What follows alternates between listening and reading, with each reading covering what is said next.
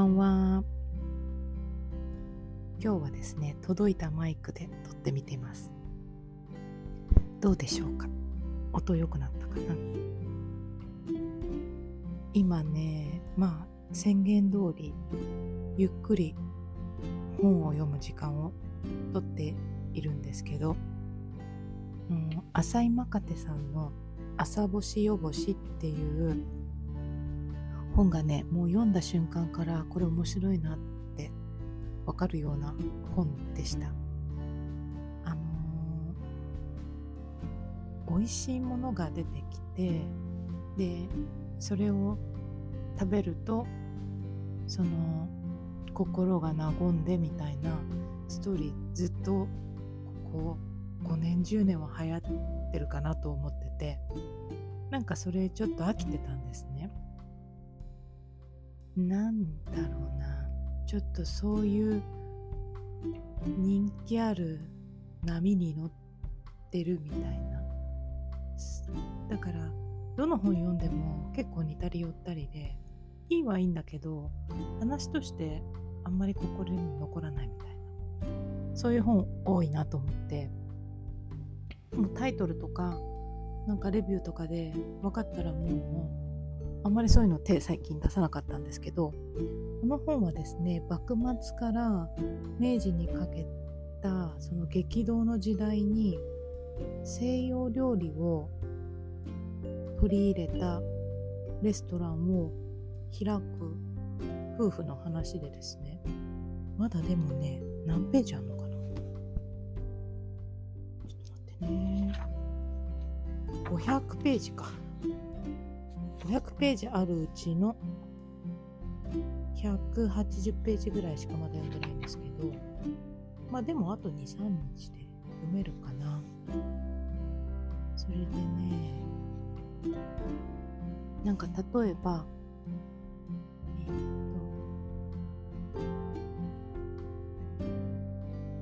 と九段の伊勢エビの刺身に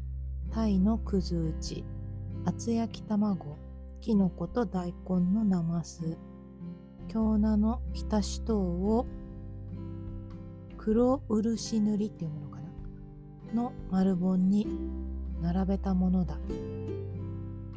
偉人には別献立で伊勢エビは蒸してボートルソースをかけパースリーを散らしてあった。タイは塩焼きのリモン添え。卵が茹でてほうれん草のボートル炒めとともにきのこと大根は西洋風の甘酢漬けだ。ほぼ同じ材料で日本と西洋の二通りを見せたとあって座は大いに湧いた。こんなような感じで。本当にねいかにも美味しそうな献立がいっぱい出てくるお話でですね。このねボートルソースっていうのは多分バターソースのことだと思います。でね浅井マカテさんって直木賞作家でしたよね。違かったか。そうですよね。そうそう。でこの「廉歌」っていうのを私も一番最初に読んですごいねあの上手だなと思ったのを覚えていて。でこういう歴史的小説っていうんですか時代背景があるものすごいしっかり調査しなくちゃいけないじゃないですか。この間何だったっけなちょっとなんか何の本だったか忘れちゃったんですけどこれねあの調査したものそのまま書いてるなみたいな本があってうんなんか歴史の教科書読んでるみたいな面白くない感じがあったんですけどこの浅井真テさんのはすごくねストーリーもしっかりしてるし楽しんで読めてます。あとね前ちょっとこの本をどういう本を読むかを紹介してした中に出てきたんですけどチョン・セランさんの「子孫から」っていう本ももう出だしから面白いんでなんかこれもいいなと思ってます。あとね佐川光晴さんっていうのかな。佐川光晴さんですね。の満天の花っていうこれも幕末にかけて活躍した女性の話みたいなのを見つけたのでこれも読んでみようと思ってます。私ですね本をねよく読むんですけど並行してね5冊ぐらい読むんですね。で、うん、内容わかんなくならないのって言われるんですけどまあわかんなくなってないかな。なってるかな。まあ、基本飽きやすいんで1個の話をずっと読んでるより今度次の話を読んでまた話戻ってとかの方がなんか性に合ってるんですね。あと気分で読み分けたいのもあるし。でね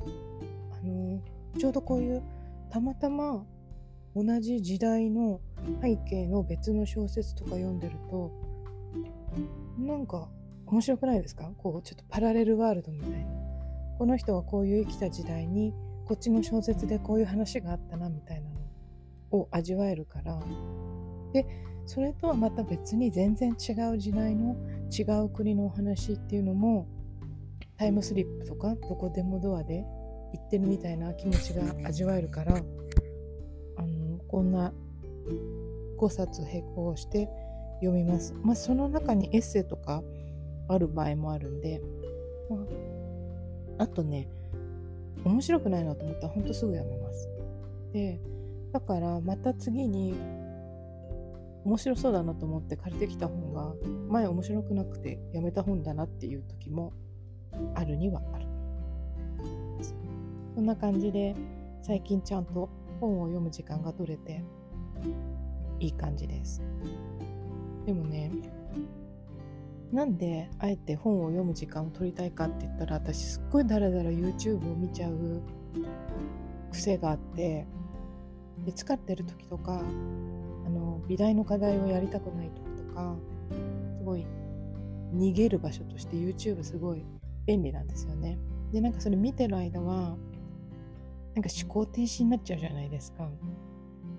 まあテレビだらだら見るのと同じ感じなんでしょうけど私3年前に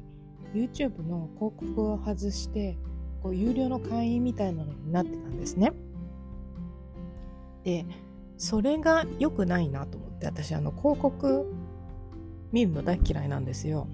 なんかいいところで広告入ったりするから。だけどなんか今そんなにちゃんとお金稼いでないしこのサブスクで無駄なお金良くないなと思ってしかもそれがなんか暇つぶしなんか無益とまでは言わないですけどね。なんかあんまりこう自分の中ではダラダラした過ごし方の中の一つになってるんだったらいいなと思ってやめたんですよ。どんぐらいまあ1ヶ月まだ経ってないぐらいなんですけど。そしたらねもう本当に嫌で嫌で広告が入るのが。だからよほど見たいものじゃなければ見なくなったんですけど。まあもうちょっと今度お金稼げるようになったらやっぱすぐこれ外しちゃうだろうなと思ったりしてますが。でねなんかその YouTube を見続けちゃうっていう話と関連あるかどうかわかんないんですけど私あのよくコスメの話すると思うんですけど物欲みたいなものが他の人より強いかどうか分かんないんですけどコスメとかすごい好きで、まあ、その YouTube とかインスタとかでいいなと思ったらすぐ欲しくなっちゃうんですね。ででも大体買って本当に良かったなって思うものって12割しかないからこの間ちょっと言ったあの断捨離したんですよねコスメの。それでもうこんなに買うのやめようと思ったんだけど続けちゃうんです。でまあストレス解消みたいなものもあるかもしれないんですけど一方でね私このコスメを見てあこういうの素敵だなとか思ってあこういうの欲しいなとか思うことが生きがいなんですよね。ワクワクするから。で本もそうなんですけど本も誰かがおすすめしてたり本屋さんでパラパラって見てあすごいいいなと思ったら読みたいじゃないですか。でまあ本はねあのお金かけずに図書館で借りてつまんなかったら返すっていういい手段があるから。だけどコスメはそういうわけにいかないから。あとね美大に行って、画材道具もすっごい好きなんですよ。だから絵の具とかすぐいいって言われたら揃えたくなっちゃうしパステル筆油絵の具のオイルとか色鉛筆とかペンとかスケッチブックもほんとキリがないんですね。で文房具好きな人とかってもうそんなに書くのっていうぐらい手帳買ったりするじゃないですか。あとペンもいっぱい買ったりするじゃないですか。なんかそんな感じに近いかな。でもねあの使い切んないんですよね。なんで別に特別な画材じゃなくて限られた色で上手に描く人も憧れるし私もそれやりたいなと思うんですけどもうまあこういう性格って変わんないよね。だからう買い続けちゃう。でねちょっとねもう最近最悪だなと思うのはね年取ってきたせいでね買ったもの買っちゃうのね。それは本当にやめた方がいい。分かってるけど。でねまあ何が言いたいかっていうと止めどなく見境なく買うのは良くないんだけどこういうものが欲しいなとかってなんか私にとってはね生きる原動力になってるからあのね本当に疲れてる時とかね気分が落ち込んだ時ってそういう気持ちにもならないのね。だからこういうワクワクして新しいもの買って荷物届いて開く時の喜びとかなんかそういうの許してます。好きだから。でねあの最近ちょっとあんまやらなくなってきちゃったどこのラジオ聴いてくれてる人には編み物つながりの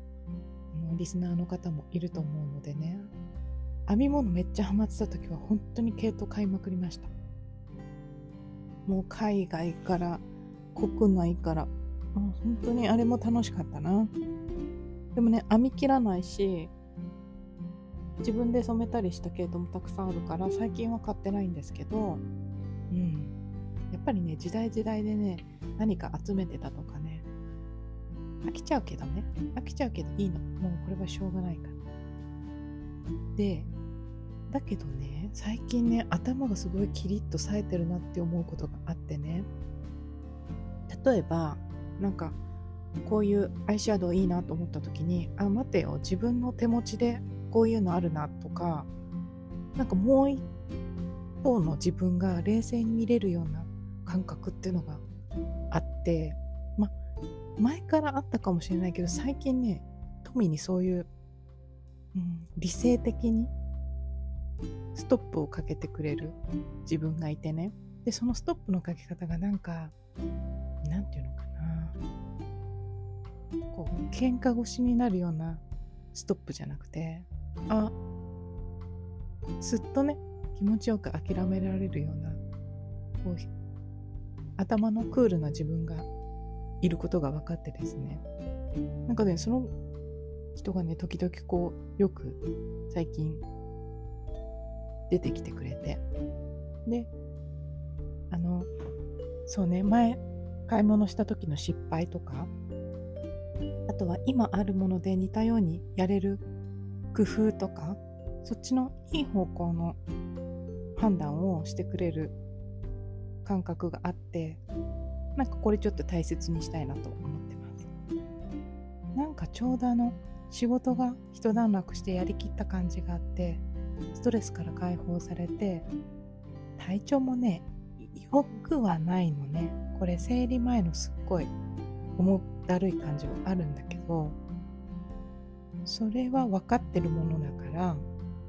そうじゃない点においてはゆっくり寝れてるし心も穏やかだしそういう時にこの冷静に判断してくれるなんか自分、うん、そういう頭の回り方っていうのかな。そういうのができるのがすごい最近ちょっといいなと思ってる点です。なんかねマイク届いて喋ってみたくてで喋ろうと思ったらあれ？今日なんか喋ることあったかな？みたいな感じで23回思いつかなかったからやめたんですけど、まあ、結局こんな感じでちょっと長めに喋ってしまいました。いつも1日前に録音したのを上げてるからこれは明日アップされると思うんですけどもう残り今年2日です。明日は美大の友達とランチに行きます。ではまた次回に。